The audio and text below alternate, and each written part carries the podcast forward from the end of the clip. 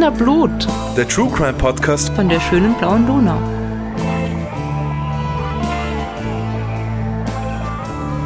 Hallo, wir sind wieder da, die Podcast-Posse mit Wiener Blut, eurem Lieblings-True Crime Podcast. Und die Podcast-Posse, das sind Bernhard. Claudia und Rita. Hallo. Hallo.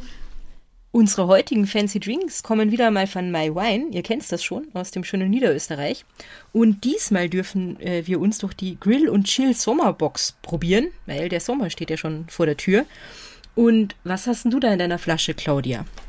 Ich habe die Zitrone Geschmacksrichtung. Und zwar ist das grüner Veltliner mit spritziger Zitrone. Und das klingt schon einmal sehr sommerlich. Ich probiere es jetzt.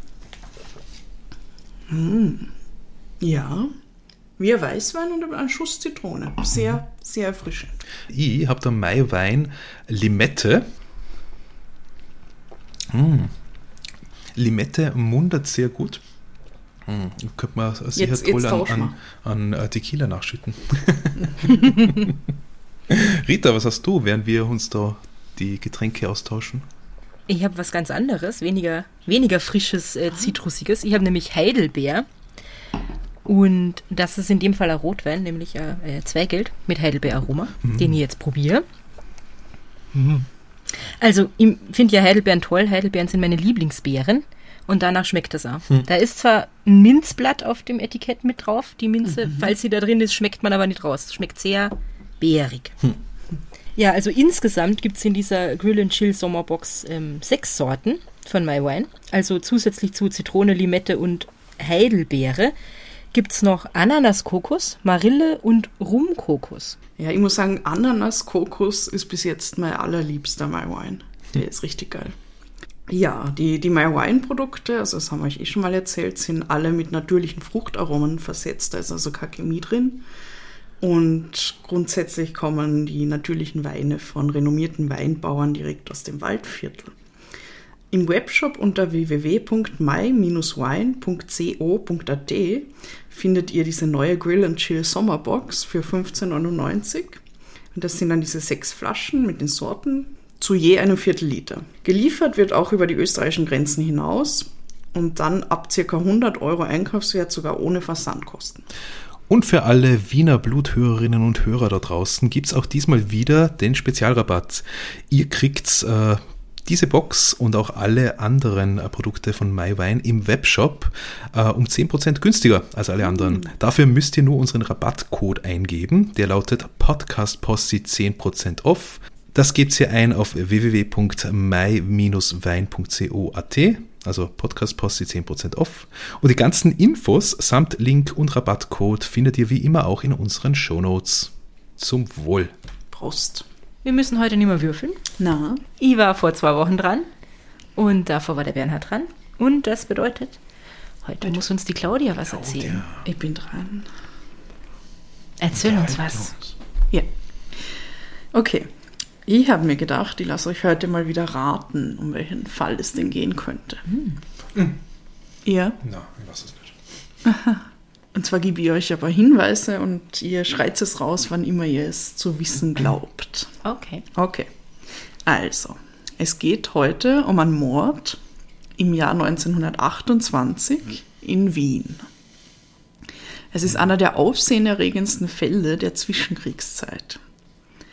Der Tatort befindet sich im 13. Bezirk. Ich weiß es, glaub, Ja. ist es der Mord im Leinzer Tiergarten? Ja, 100 Punkte. Cool. Sehr gut.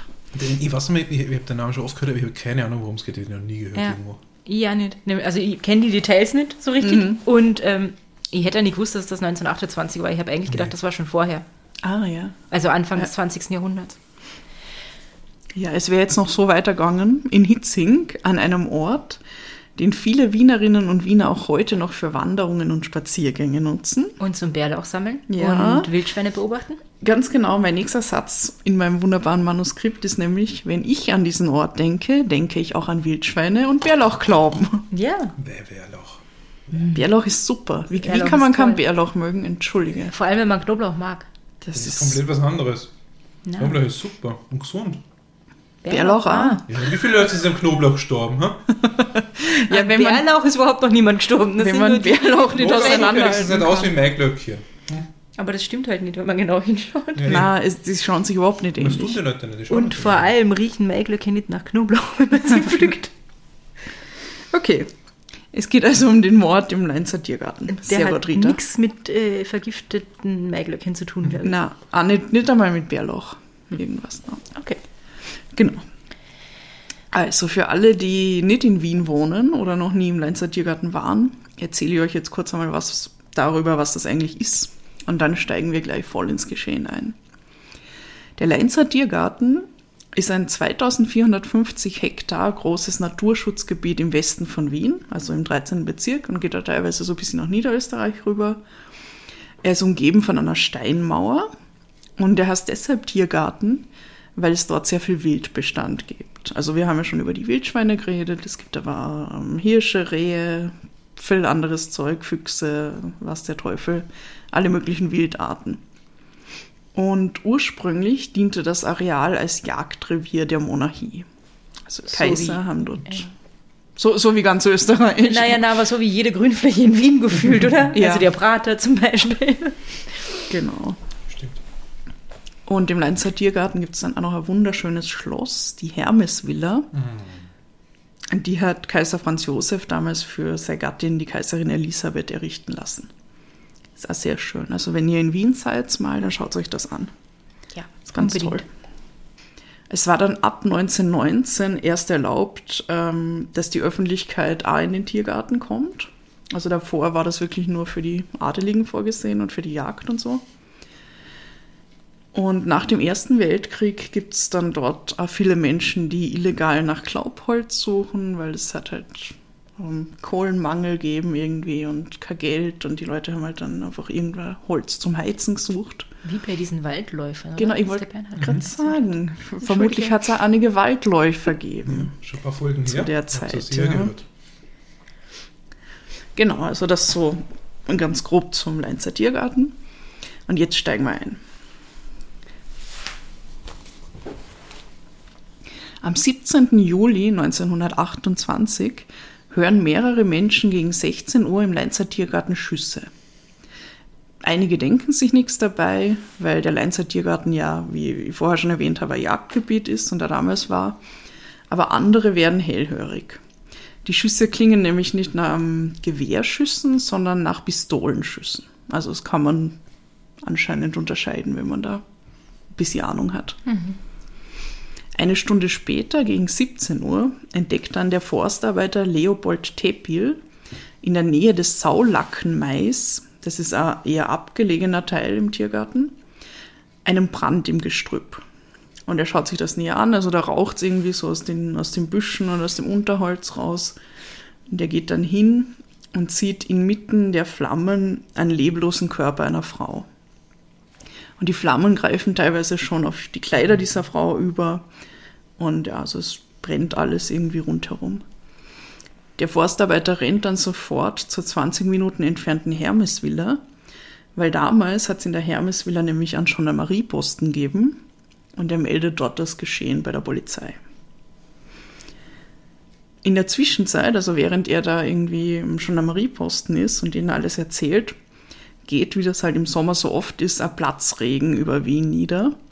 Und als die Beamten dann bei der Fundstelle eintreffen, sind die Flammen durch den Regen gelöscht. Die Leiche, die dort liegt, ist dadurch nur teilweise verkohlt. An ihrem Kopf sind deutlich Einschusslöcher zu erkennen. Aber eh voll gut, dass es geregnet hat dann, oder? Weil sonst Ja, hätten sie noch ja. weniger gefunden. Also Ja, das war wäre wahrscheinlich- wahrscheinlich, all, der ganze Körper wäre wahrscheinlich verbrannt. Es wäre wahrscheinlich schlauer gewesen, hätte das Feuer gelöscht, bevor er losgelaufen ist. Aber er war vermutlich ja sehr geschockt über Ja. diesen Fund und so. Ich glaube, also ich weiß nicht, ob er es versucht hat, es zu löschen irgendwie. Er hat wahrscheinlich einfach erkannt, okay, die Person ist tot und hat dann irgendwie gedacht, Mhm. Ja. ah, dann sage ich lieber schnell Bescheid. Naja, und vielleicht hat er Schiss vom, dass das um sich greift und ein Waldbrand wird oder so, wenn das Ja. Sommer war und heiß und trocken. Ähm, die Beamten schauen sich dann den Fundort genauer an und sie stellen neben der Leiche einen kleinen Benzinkanister und äh, Trockenspiritus sicher. Also hat jemand offensichtlich wirklich mit Absicht da gezündelt. Aufgrund der modischen und hochwertigen Kleidung der Frau gehen die Ermittelnden dann davon aus, dass sie aus der gehobenen Gesellschaft kommen muss und vermögend gewesen sein muss. Die Polizei schätzt das Alter der Frau auf so circa um die 30 Jahre. An der Leiche selbst fehlt jeglicher Schmuck, bis auf einen Armreif. Und auch die Handtasche, die die Dame wahrscheinlich dabei gehabt hat, lässt sich nicht finden. Ähm, eine Suche mit Hunden, also nach irgendwelchen möglichen weiteren Beweisstücken oder so, ist nicht möglich, weil es ja vorher stark geregnet hat und dadurch alle Spuren verwischt sind. Da die Unbekannte keinen Ausweis oder irgendein Dokument bei sich trägt, ähm, setzen die Beamten dann sofort alles daran, die Leiche identifizieren zu können. Von der Tatwaffe fehlt jede Spur. Als nächstes werden dann sämtliche Vermisstenanzeigen durchforstet. Ähm, die Kronenzeitung, also die illustrierte Kronenzeitung, zeigt am nächsten Tag auf der Titelseite gezeichnete Bilder der Leiche und äh, ähm, also ein Bild vom Armreif und stellt dann erste Mutmaßungen an, wer die Tote denn sein könnte. Es gibt Gerüchte, dass es sich irgendwie um eine junge Adelige halten sollte, die vor kurzem mit ihrem Geliebten durchgebrannt ist und so, aber eigentlich gibt es dafür keine Beweise. Mhm. Aber die Kronenzeitung halt nur. Spekuliert halt munter drauf los. Ja. Vielleicht ist es auch nicht so, wie die Kronenzeitung in meinem Fall vor zwei Wochen geschrieben hat, dass nur in Amerika so viele Menschen in Frage kämen, wenn man irgendwo eine Leiche Ja. findet. Ja. Vielleicht ist ja in Wien genauso äh, kriminell, kriminelle Energie unterwegs. Ich habe, also bei der Recherche habe ich nämlich auch mit Anno gearbeitet, also mit dieser Datenbank von der Nationalbibliothek, wo man die Zeitschriften dann in, im Original anschauen kann. Und wirklich jeden Tag, den ich mir angeschaut habe, hat es irgendeinen Mord gegeben. Also es waren immer verschiedene Ja. Dinge, aber es war immer irgendein Mord. Es ist voll oft so, und manchmal sind das nur so kurze Absätze mit so einer Randnotiz, aber irgendwo hat irgendwer umgebracht. Also, Also ich glaube auch in der Zwischenkriegszeit, das ist da ordentlich was abgegangen in Wien. Sie finden einen ersten Verdächtigen, der sich laut Zeugen in der Nähe des Leinzer Tiergartens herumgetrieben haben soll. Der wird dann verhört, aber sofort wieder freigelassen. Also hat anscheinend doch nichts damit zu tun. Die Polizei tappt weiter im Dunkeln. Ähm, es werden dann auch die Schuhe der Toten in der Zeitung veröffentlicht, weil die sind anscheinend irgendwie besonders und vielleicht gibt es da irgendwelche Hinweise. Aber es passiert leider nichts. Also die Schuhe stammen aus Italien, das können die Ermittler feststellen. Ähm, sie stellen auch fest, dass das Kleid der Toten am Maßanfertigung sein muss, also auch sehr schwer zu verfolgen. Und also sie gehen diesen Spuren zwar nach und ähm, setzen sich dann auch mit den Schuhmachern in Italien in Verbindung, aber das ist halt alles irgendwie, verläuft alles im Sand und sie finden nichts Neues raus. Da die Polizei dann ein Tage später die Leiche nicht identifizieren kann, lassen sie dann eine Moulage vom Gesicht der Toten anfertigen. Ist das so ein Gipsabdruck? Ja, es ist so eine, eine Abformung, also eine, eine farbige, dreidimensionale und lebensgroße Abformung eines Körperteils. Weil damals hat es ja nur die Schwarz-Weiß-Fotografie gegeben und die war nicht dreidimensional und sie war nicht far- farbig und dadurch war es halt irgendwie oft schwierig, Menschen zu erkennen. Und da hat man sich mit so einer Moulage beholfen, in vielen Fällen.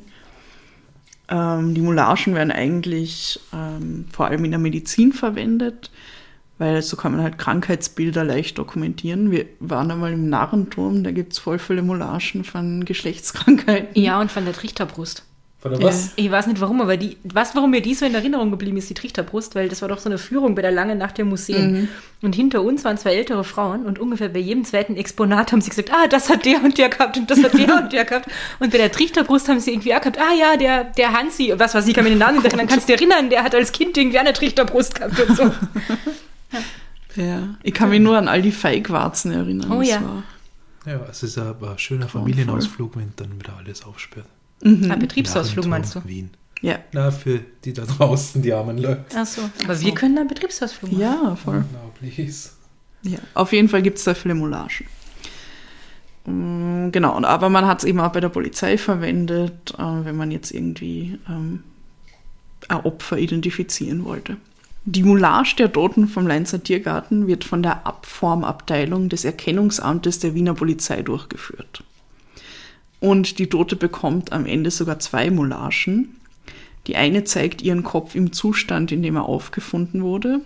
Ihr Gesichtsausdruck ist da schmerzverzerrt, der Hals ist verbrannt, über ihrem rechten Auge befindet sich ein Einschussloch, an der linken Schläfe zwei weitere. Also es ist wirklich äh, ein grauenhaftes Bild. Man kann diese Moulage nämlich noch anschauen, die ist im Kriminalmuseum. Und es ist wirklich nicht schön. Also es ist so, wie, wie man die Leiche gefunden hat und man sieht halt, dass diese Frau gelitten hat. Es wirkt zumindest so. Boah. Und dann gibt es noch die zweite Moulage und die zeigt den Kopf der toten Frau in einem unversehrten Zustand. Und das ist eine schöne junge Frau mit feinen Gesichtszügen. Also sie schaut aus, als wäre sie wirklich um, um die 30, vielleicht, vielleicht sogar ein bisschen älter.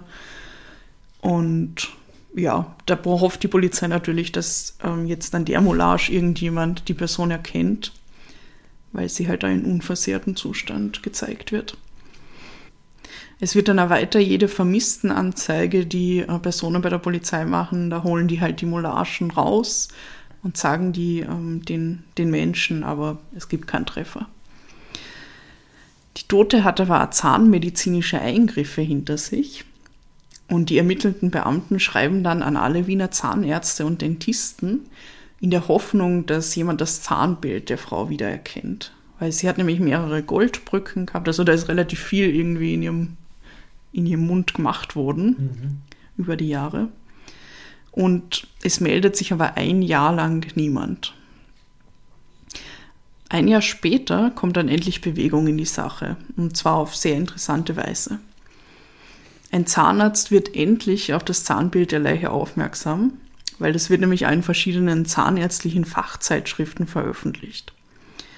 Und da gehen meine Quellen jetzt etwas auseinander. Also entweder hat dieser Zahnarzt die Nachbildung und die Moulagen im Kriminalmuseum gesehen, so wie das meine Quelle behauptet. Die waren damals schon im Kriminalmuseum. Es gab damals schon ein Kriminalmuseum. Ja, ja, das, das gibt es schon seit 1800 irgendwas. Ah ja. Aber krass, dass ein Jahr später die Sachen schon im Museum waren. Irgendwie. Ja, also das behauptet die eine Quelle, mhm. mein Buch. Das werde ich euch später noch ähm, vorstellen. Und die Illustrierte Kronenzeitung und andere Zeitungen im Anno, also die schreiben eigentlich nichts über das Kriminalmuseum, sondern die schreiben eher, dass er mit irgendeinem, mm, irgendeinem Mann, der ähm, also ein hochrangiger Polizist war, befreundet war, der Zahnarzt. Und sie haben dann irgendwann einmal drüber geredet und dann hat er ihm halt diese dieses Zahnbild gezeigt und dann war der so, oh, das könnte jemand sein, den ich kenne. Ist ja eigentlich gar nicht so wichtig. Auf jeden Fall hat er sich dann gemeldet und gesagt, kommt ihm bekannt ja. vor. Ja. Das ist seine Arbeit quasi. Genau, ja. Das, der Zahnarzt ist der Dr. Reisberg und der sagt dann eben, das ist eine seiner Patientinnen, er kennt seine eigene Arbeit wieder er erinnert sich, dass diese Frau in den Jahren von 1921 bis 1924 regelmäßig in seine Praxis gekommen ist. Und er schaut dann natürlich in seiner Patientenkartei nach, die gibt ihm einen Namen, und zwar Katharina Schäfter, verehelichte Fellner. Und auch seine Frau und seine Schwiegermutter, die auch regelmäßig in der Praxis irgendwie mithelfen, bestätigen diese Aussage. Also die sind sich auch sicher, das soll diese Katharina Schäftner sein. Nach einem Jahr hat die Tote aus dem Leinzer Tiergarten jetzt endlich einen Namen. Und die Aufregung ist natürlich groß, also die, die Presse überschlagt sich fast. Der Segen des Zufalls, man weiß, wer das Opfer ist, schreibt zum Beispiel die Arbeiterzeitung. Also alle sind ziemlich aufgeregt, was da jetzt noch kommen wird. Aber wer ist eigentlich diese Katharina Schäftner? Ich erzähle euch ein bisschen was über ihr Leben. Sie wird in ärmliche Verhältnisse hineingeboren und muss eigentlich sehr bald in ihrem Leben auf eigenen Beinen stehen. Als Jugendliche und junge Erwachsene schlägt sie sich dann als Kellnerin, als Sitzkassierin und Revue-Tänzerin in Wien durch. Aber dann scheint sich das Blatt für die Katharina zu wenden. Sie wird dann nämlich zur Geliebten eines reichen Mannes. Das ist der Direktor einer oberitalienischen Bank. Hm. Ja. Deswegen und die italienischen Schuhe.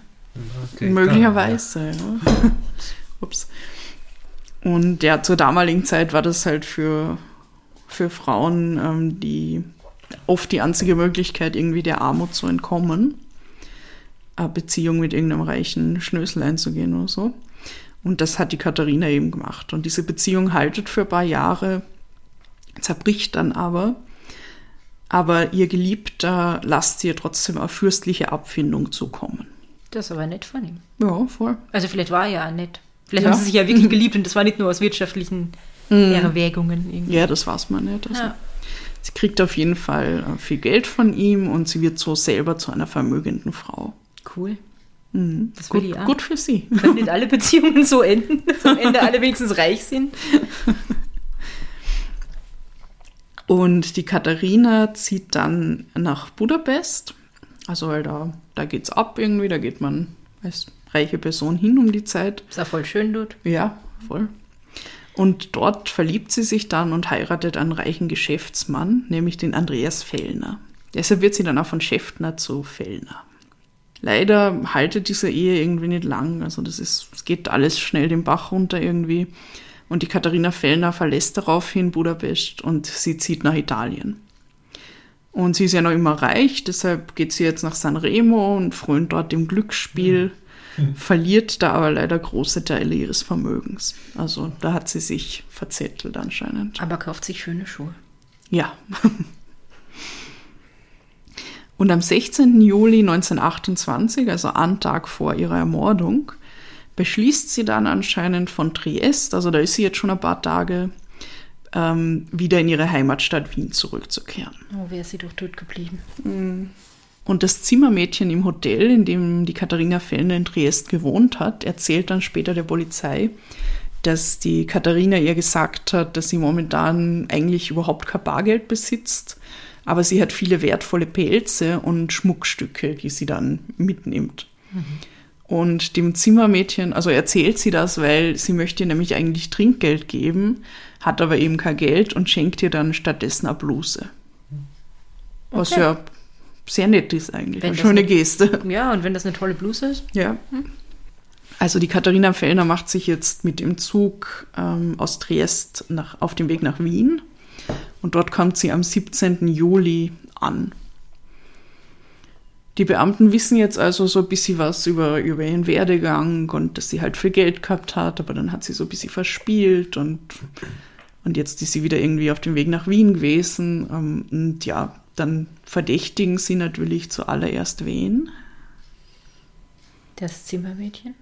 Na, Den Ex. Ja, den Ex-Mann. Also ihren Noch-Ehemann, weil die beiden sind noch nicht geschieden. Aber den. Den Ehemann. Andreas Fellner.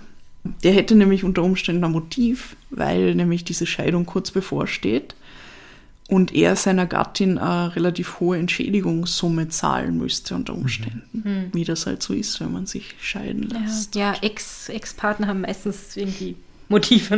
Ne? Und dann wird auch noch bekannt, dass der Andreas Fellner anscheinend am selben Tag wie seine Frau, die Katharina, diesen Schnellzug von Triest nach Wien genommen haben soll. Verdächtig. Sehr verdächtig. Und deshalb wird er dann in Avazia, also damals in Jugoslawien, heute in Kroatien, verhaftet und er wird dann nach Wien überstellt.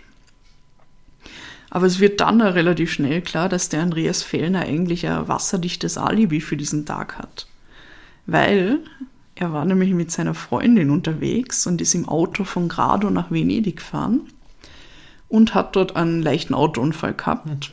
Ist dann auch medizinisch versorgt worden. Das ist alles dokumentiert. Also er scheidet in dem Sinn aus, weil er war halt weit weg und nicht in Wien und schon gar nicht im Leinzer Tiergarten. Ein glücklicher Unfall in dem Sinne, wenn Ja. ihm und seiner Begleitung sonst nichts passiert ist. Ja. Nein, ich glaube nicht. Und äh, ich habe kurzzeitig gedacht, du sagst statt leichten Unfall, Leichenunfall. Leichenunfall. Was soll denn das sein? Der Unglückliche. Und dann kommt ans Licht, dass diese Behauptung, er sei auch im Zug von Triest nach Wien gefahren an dem Tag, dass das alles ein Missverständnis ist eigentlich. Weil die Katharina hat nämlich einen ungarischen Pass und im ungarischen Pass steht auch der Name ihres Gattens. Da steht nämlich drin Fellner Andreasne. Also so wie Andreasne, also So wie NE. Offred. Genau, so ist so wie Off Andreas für alle Leute, die Handmaid's Tale schon mal geschaut oder gelesen haben. Ähm, ich, war, also ich, ich nehme an, dass da wahrscheinlich ja irgendwo ihr eigener Name gestanden ist, aber halt auch der ihres Mannes und die ähm, Zugbegleiter haben halt einfach auf diesen Ausweis geschaut und haben Fellner Andreas gesehen, haben das Näh nicht gesehen und haben halt gedacht, okay, im Nachhinein, Mhm. Ähm, dass, dass er das war, dass er da rumgereist ist. Aber eigentlich war es ihr Pass. Okay, also der Ex-Mann ist raus, aber die Polizei erfährt im Verhör äh, mit dem Noch-Ehemann, muss man sagen, ähm, von einem anderen Verdächtigen. Und zwar erwähnte Andreas Fellner einen Freund von der Katharina mit dem Namen Gustav Bauer. Und der soll sie vor einiger Zeit um relativ viel Geld betrogen haben. Aber als die Polizei den Gustav Bauer verhören will, finden sie seine Wohnung verlassen vor. Er ist nämlich just an dem Tag, als die Verhaftung von Andreas Fellner bekannt wird, verschwunden. Verdächtig. Zufall. Auf die Gefahr, ihn mit zu wiederholen. Am 17. Juli 1929, das ist also auf den Tag genau ein Jahr nach dem Mord an der Katharina Fellner, können die Polizisten den Gustav Bauer in Berlin festnehmen. Der leugnet natürlich alles, er präsentiert ein Alibi, also er war an dem Tag ähm, im Krankenhaus, hat dort seinen Bruder besucht, ist bis zum späten Nachmittag bei ihm geblieben und so weiter. Das haben ihn viele Leute gesehen dabei, bla bla bla. Aber das Alibi erweist sich als lückenhaft, weil man kann ihm nämlich nachweisen, dass der Besuch beim Bruder im Krankenhaus schon ein paar Tage vorher passiert ist. Der Gustav Bauer wird dann also nach Wien überstellt und dort in Untersuchungshaft genommen. Und von dort, also in der Untersuchungshaft, hat er eine Idee, die nicht so schlau ist. Er schreibt nämlich eine geheime Nachricht an Freunde von ihm mit der Bitte, dass sie für ihn ein Alibi konstruieren sollen. Ja, das ist wirklich nicht besonders schlau. Ja, und das kommt ans Licht. Also diese Nachricht wird entdeckt und es wirft natürlich dann noch ein schlechteres Bild auf ihn. Also verdächtig, wie du Ich sagst. wollte gerade sagen, ja. Ein Kollege von Gustav Bauer belastet ihn dann außerdem noch schwer. Und zwar gibt er zu Protokoll, dass der Gustav Bauer ihn gebeten habe, eine Browning, also eine Pistole mit dem Kaliber 7.65 zu besorgen. Genau aus so einer Waffe wurde mindestens viermal auf Katharina Fellner geschossen. Das passt also. Es ist verdächtig. Dann meldet sich noch eine andere Bedienstete, die erzählt, dass der Bauer so einen Kanister gehabt hat und Trockenspiritus. Also das hat sie alles gesehen und das hat sie dann aber na, nach dem Mord war das weg irgendwie. Da hat sie es dann nicht mehr gefunden. Also der Verdacht gegen den Gustav Bauer erhärtet sich jetzt von Tag zu Tag mehr. Dann kommt auch raus, dass er immer wieder Bruchgold, Schmuckstücke und eben genau die Pelze verkauft haben soll, die eigentlich im Besitz von der Katharina Fellner waren. Das waren unter anderem ein Nerz, ein Astrachan-Mantel, das ist so ein Persianer, habe ich gelernt, eine Hermelin-Stola, ein Chinchilla-Kragen. Was? ja, und ein Blaufuchs. Das, äh, eine Meerschweinchenhose. Oh Gott. See my wrist, see my wrist made of Also, real also, gorilla Entschuldigung, aber chest. aus was man, was man alles für Tiere verarbeitet. Man kann alle Tiere verarbeiten, das ist ja das aber was Traurige. man, Man tut es getan hat, auch. Das interessiert, das ist, ist ja manchmal irgendwie Ja. überraschend. Und all diese Pelze hat die Katharina Fellner anscheinend in ihrem Koffer gehabt, als sie von Triest nach Wien gefahren ist. Ja, und der Koffer ist natürlich seit, seit ihrem Tod dann auch verschwunden. Und das meldet sich dann eben ein Pelzhändler aus der Innenstadt, der den Gustav Bauer dann eindeutig identifizieren kann. Also der ist zu ihm gekommen und hat diese Pelze verkauft. Am 7. Oktober 1930 beginnt dann der Prozess wegen Raubmordes gegen den Angeklagten Gustav Bauer.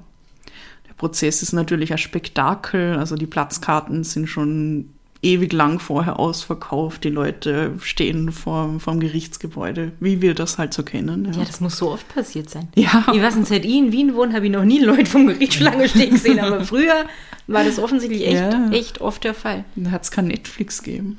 Ja, wahrscheinlich. Man hat sich irgendwie amüsieren müssen. Naja, so bei, bei, bei äh, prominenten Prozessen ist dann ab und zu noch so Auflauf. Mhm. Ja, aber ich hab, letztens haben wir das in irgendeinem Fall gehabt, dass sogar die Straßenbahnen umgeleitet werden mussten und so, weil sie nicht haben durchfahren können. Zum Schottentor und so. Der Gustav Bauer beharrt dann im Prozess auf seine Unschuldigkeit. Er sagt, er kennt das Mordopfer zwar, also sie haben öfter miteinander zu tun gehabt, sie haben sich Briefe geschrieben und so. Und er sagt, er hat sie an dem Tag getroffen, also er hat sie anscheinend vom Bahnhof abgeholt. Und da hat sie ihn dann gebeten, ähm, ihren Schmuck und die Belze zu verkaufen.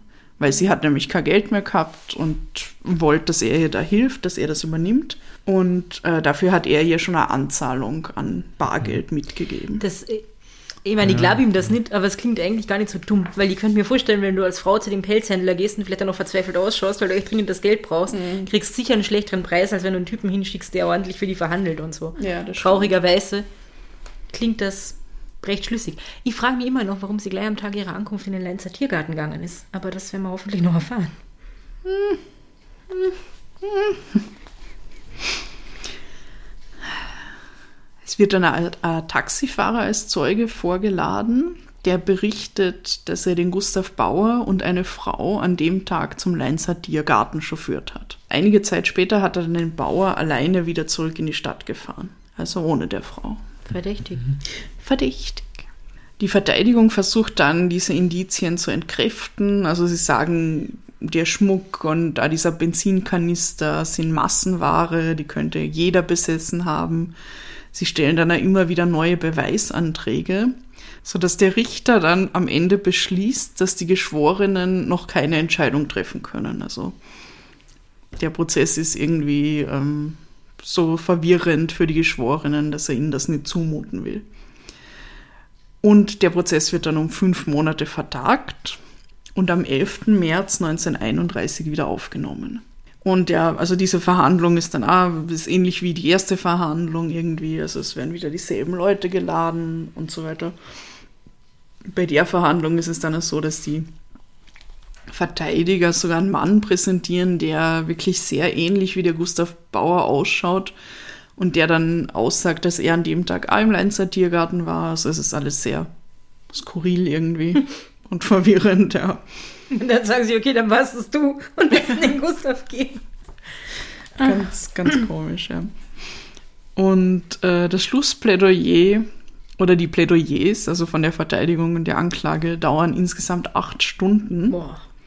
Danach ziehen sich die Geschworenen dann zur Beratung zurück. Sie kommen dann mit dem Ergebnis wieder, dass sieben Geschworene in Gustav Bauer den Mörder von der Katharina Fellner sehen, aber fünf Geschworene nicht also fünf Geschworene stimmen mit Nein. Aber damals war es so, dass für die Verurteilung mindestens acht Stimmen der mhm. Geschworenen notwendig äh, gewesen sind. Und deshalb wird der Gustav Bauer dann freigesprochen. Mhm. Das ist natürlich mhm. wieder ein Riesenaufschrei. Mhm. Also die Kronenzeitung schreibt dann auch, dass die, die Leute, die Zuseher im Gerichtssaal haben irgendwie, es hat Tumulte gegeben und die haben das überhaupt nicht verstanden. Und ähm, ja, aber es ist, es war, glaube ich, ein schwieriger Prozess in dem Sinn, dass sie keine Mordwaffe gehabt haben, die sie präsentieren haben können. Die haben sie ja nie gefunden. Und ja, die Geschworenen haben eben so entschieden. Das bedeutet, der Gustav Bauer wird nach 21 Monaten in Untersuchungshaft freigelassen. Die Ente. Was? Was? Jetzt wollte ich gerade sagen, du präsentierst uns hoffentlich keinen Cold Case. Ja, man weiß nicht. Ist es ein Cold Case, dieses Cover? Ja, ich weiß nicht. Ich weiß nicht, aber ist es ein Cold Case nur, weil die Jury sich nicht einig ist? Ja. Bin nicht sicher. Ein Cold Case ist ja eigentlich, wenn man gar nichts weiß, oder? Also. Ach ja. Und jetzt habe ich aber noch einen kleinen Cliffhanger für euch. Ich will einen Mörder. ich will einen Mörder. Ich will ein Urteil. Tja. Wo ich will eine Erklärung, warum sie einen Leinzer Tiergarten machen. Ne, weil er gesagt hat, komm, wir fahren ja, da hin. Weil es da halt schön ist. Und sie ja. war lang im Zug und wollte frische Luft, das macht eh Sinn. Aber. Ja. Und zwar acht Jahre später wird nämlich ein Mann leblos in seiner Wohnung in der Spiegelgasse gefunden. Er hat sich an einer Leiter aufgehängt und bei ihm wird ein Abschiedsbrief mit den Worten Ich bin unschuldig gefunden. Und dieser Tote ist Gustav Bauer. The End. Ups. Uff. Aha. Ich, hab, ich möchte was dazu sagen, aber ich weiß nicht, ob du vorher noch Quellen.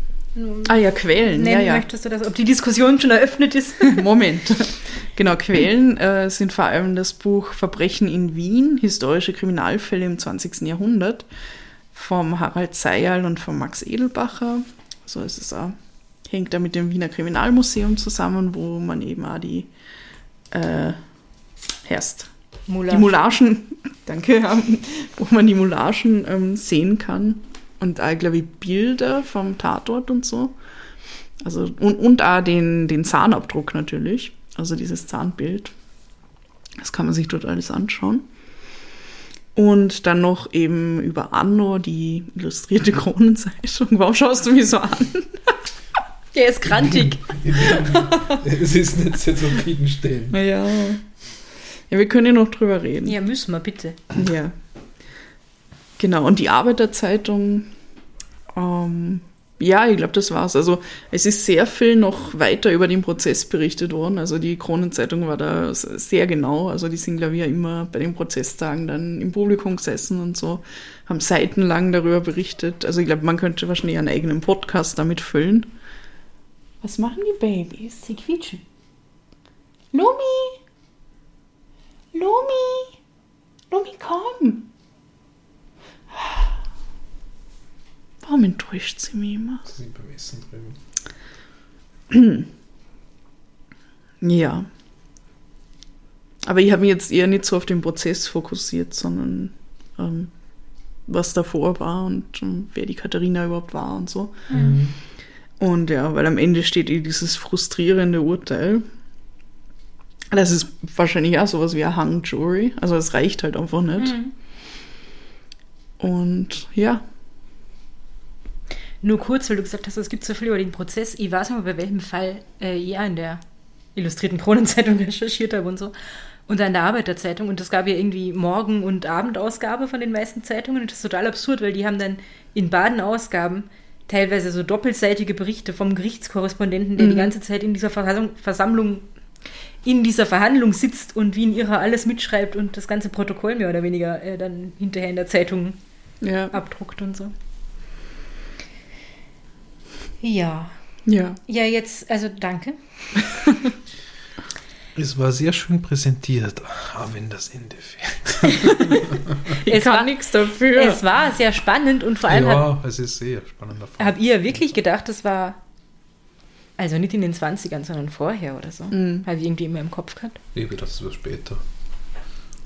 Aber wie gesagt, ja. ich habe nicht viel über diesen Fall gewusst dafür. Auf jeden Fall musste jetzt ganz dringend was loswerden. Nämlich. Ja, bitte. Ich war ja die ganze Zeit so, das ist alles sehr verdächtig. Ihr habt es gehört, ich habe es dauernd gesagt und ähm, dass das schon recht einleuchtend klingt, dass das dieser Gustav gewesen mhm. ist und so. Aber jetzt könnt ihr mir ja vorstellen, nachdem das so ein Riesending äh, war, nachdem er freigesprochen wurde und sich die Leute darüber aufgeregt haben und so, wenn er wirklich unschuldig war, ist er wahrscheinlich wirklich seines Lebens nicht mehr froh geworden, weil mhm. du bist halt in der Gesellschaft trotzdem irgendwie verurteilt ne, und abgestempelt. Ja. Und in meiner Welt, also das wäre vielleicht eine Erklärung, warum er sich am Ende das Leben genommen hat, so, weil er damit nicht zurechtgekommen ist. Und in meiner Welt schreibst du, wenn du der Täter warst, nicht einen Abschiedsbrief, nachdem du die selber tötest, in dem drin steht, ich bin unschuldig. Mhm. Also dann, dann würde ja eher, was ist, was ist denn der Grund, äh, die umzubringen? Entweder, dass du halt nicht damit klarkommst, dass du unschuldig bist, aber trotzdem damit leben musst, dass die irgendwie ganz viele Leute für schuldig halten und so. Oder dass du nicht damit klarkommst, was du getan hast, aber dann würdest du nicht in den, in den Brief schreiben, dass du unschuldig bist, sondern dir vielleicht äh, ja. der Geständnis von der Seele schreiben. Würde ich denken. Ja. Also jetzt habe ich mir den Eindruck, er war es vielleicht doch nicht. Aber, aber, aber, ich meine, es waren schon sehr viele Indizien. Die Pilze. Allem, ja, aber vor allem die Benzinkanister, die, die waren. Ja, also ja. Das ist irgendwie der Taxifahrer. Das, ja, ja der Taxifahrer auch. und der Benzinkanister, weil das mit den Pelzen kann ich, also das ja. würde ich ihm abkaufen, ne, dass sie ihn damit gestickt hat. Aber das ist dann schon sehr weird, in den Abschiedsbrief zu schreiben, ich bin unschuldig. Finde ich. Da hat er der Nachwelt keinen Gefallen getan damit. Na, vor allem, er hat sich noch in der letzten Sekunde seines Lebens, hat er sich und alle anderen belogen, oder? Wenn er es mhm. wirklich getan hat. Also. Oder er hat was ganz anderes gemeint. Ja, vielleicht hat er. vielleicht war es ein Auftrag vom Fellner ah. oder so.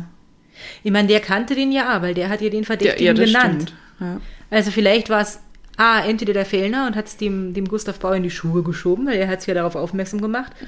Oder der Fellner hat den Gustav Bauer fürstlich dafür bezahlt, dass er äh, seine Arbeit für ihn macht, sozusagen. Aber dann ist er nicht unschuldig. Nicht in der, nicht im, nicht im, im genauen Wortsinn, aber in seiner Wahrnehmung also vielleicht gar halt nicht. irgendwie schon. Also und, null unschuldig. und, und vor Ja, allem aber das kann er ja trotzdem anders denken. hat, vor allem hat der Gustav Bauer halt nie in dem Prozess irgendwie gesagt, dass der Andreas Fellner was damit zu tun hat. Das ja. hätte er ja vielleicht dann. Hätte er tun können, ja. ja. Vielleicht hat er Aber Angst man weiß es nicht. Vielleicht hatten sie ja irgendwie den Deal, äh, er soll ins Gefängnis gehen und wenn er wiederkommt, kriegt er was vom Fellner. Und dann hat er nichts gekriegt, weil er nicht verurteilt Das wurde. Und also wir können jetzt ganz viel rumspekulieren. konstruiert. Auf jeden Fall finde ich das, ich finde das sehr seltsam, diesen Abschiedsbrief. Ja, voll. Der macht in meiner Welt Das wenig zerstört Sinn. alles. Ja, voll. Weil, weil ich finde, die Indizien sind schon relativ klar. Ich meine, warum er immer die Geschworenen sich damals nicht einig waren, also das weiß man ja nicht. Weil das vierstündige Plädoyer der Verteidigung so super war.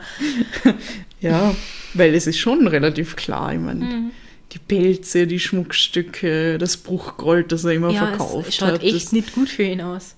ähm, vor allem der Taxifahrer. Ja, das ist eigentlich das Ärgste. Fahrt mit ihr hin, fahrt ohne sie wieder zurück. Ja. Ja, der Benzinkanister, sie haben sich gekannt, weil äh, das Ding ist ja, wenn, wenn das jetzt ein fremder Raub, also nehmen wir an, es wäre ein Fremder, der, der sie ausrauben hätte wollen und sie dann umbringt, der hätte ja keinen Grund gehabt, äh, die Leiche zu verbrennen danach. Also, oder halt nicht so ein, also ich meine, weil das ist ja eigentlich aufsehenerregend gewesen, Das dadurch, stimmt, dass ja. die Flammen da irgendwie und Ja, der Rauch warum und sowas. hat er das getan? Und die Polizei denkt halt, dass, dass jemand halt ihr Gesicht unkenntlich machen wollte, weil es halt eine Verbindung von Mhm. ihr zu ihm gibt. Aber wenn man nicht weiß, wer sie ist, dann kommt man da halt nicht hin. Na, das und das stimmt. hätte ja fast funktioniert, Wenn es nicht geregnet hätte. wenn es nicht geregnet hätte und wenn dieser Zahnarzt dann ein Jahr später nicht endlich da dieses Zahnbild angeschaut hätte, dann wäre es wahrscheinlich geglückt am Ende. Weil dadurch, dass die Katharina Fellner halt so lang schon im Ausland gelebt hat, hat sie halt in Wien niemand mehr vermisst irgendwie und hat sie nicht identifizieren können. Das habe ich mir die ganze Zeit gefragt, wo du gesagt hast, das passiert halt ein Jahr, irgendwie nichts und dann, dann finden sie ihren Namen endlich raus und ich mir denke, warum hat niemand Mhm. irgendwie bemerkt, dass die weg ist? Aber stimmt halt, wenn sie damals in Budapest war oder dann in Italien Ja. unterwegs war und so, dann hat sie wahrscheinlich einfach nicht mehr so enge Beziehungen, dass sie da irgendwie, dass. Ja, es jemandem das auffällt. Ja. Weil das war wirklich auf allen Titelseiten. Also und dann auch mit der Moulage halt. Also sie haben wirklich viel versucht, muss, muss man schon sagen. ja, mit diesen Inseraten in den Zahnmedizin-Zeitschriften und so. Ja. Ja. Ja, das ist eigentlich, das- es wäre ein toller Fall, wenn er das, das Ende hätte. Aber da kannst du ja nichts dafür, aber das ist extrem unbefriedigend. Vielleicht hat da draußen ja jemand eine, eine Theorie. Ja, erzählt es uns. Oder Aber- kann uns die, die, was nicht, die beste Logik da ausarbeiten, aus dem, was wir gehört haben. Vielleicht haben wir. Falls es sie gibt. Vielleicht ist jemandem urlangweilig, weil er gerade ganz viel Zeit, freie Zeit hat oder so. Und der möchte tun, was du mitgetan hast, nämlich die ganzen Gerichtsprotokolle lesen. Und vielleicht, äh, vielleicht erklärt das zumindest, warum sich die Jury so uneinig war. Oder Ja. so. Weil das finde ich tatsächlich ja erstaunlich. Ja. Ja, es, es hätte nur angeschworenen mehr gebraucht und alles wäre klar gewesen. Das ist, also, dass nicht alle vielleicht so überzeugt davon sind, okay, fein. Das aber passiert ja immer. Ja. 7 Ja. zu 5 ist nicht so unausgeglichen, was das ich meine? Also 5, die sagen, der war es nicht, ist halt, Ja. oder sie können, sie glauben nicht, dass, dass, dass der es war, ist schon viel, finde ich. Ja, aber die haben halt vielleicht einfach nur Zweifel gehabt an dem Zweifel für den Angeklagten, oder? Ja. Meine, das muss man schon auch sagen. Bevor man einen Unschuldigen verurteilt, lasst man lieber einen Schuldigen laufen. Ich komme Ja, mit diesem stimmt. Abschiedsbrief nicht klar. Das, ich ja, das verstehe ist, nicht. dieses Detail würde ich gern ausblenden, dann ist alles irgendwie klar. Hättest du das nicht weglassen können? Sorry. Künstlerische Freiheit. Genau, aber erzählt uns, was, was ihr davon haltet. Genau. Ich möchte noch was sagen. Wir Ja, haben bitte. ja schon lange über die Hollywood-Skala gesprochen. Aber diesen Film würde ich gern sehen. Nicht, un, nicht, nicht Gott. unbedingt, also muss ja nicht mit diesem, nur um diesen Mord gehen. Aber ich finde das ganze Leben von der Katharina klingt spannend. Ärmliche Verhältnisse, dann all die blöden Jobs irgendwie als, als Revue-Tänzerin und Kassiererin und Kellnerin und so. Und dann wird sie reich und dann also stelle ich mir halt schon cool vor, in den in Ende der 20er in Budapest und dann in Italien rumzugondeln und, und High Life und so. Die Casinos. Das würde ich super gern sehen. Und da wird eine Dreiviertelstunde lang dieses tolle Leben von ihr, das interessante Leben gebracht und dann zack, Dann ist ist sie aus. tot. Das Publikum entsetzt und der Rest vom Film ist dann Aufklärung. Oder nicht Aufklärung. aber- Und Ja. die Geschworenen sind so, hm, wir wissen ja nicht, was passiert ist. Ich meine, der Film hätte dann halt da ein unbefriedigendes Ende.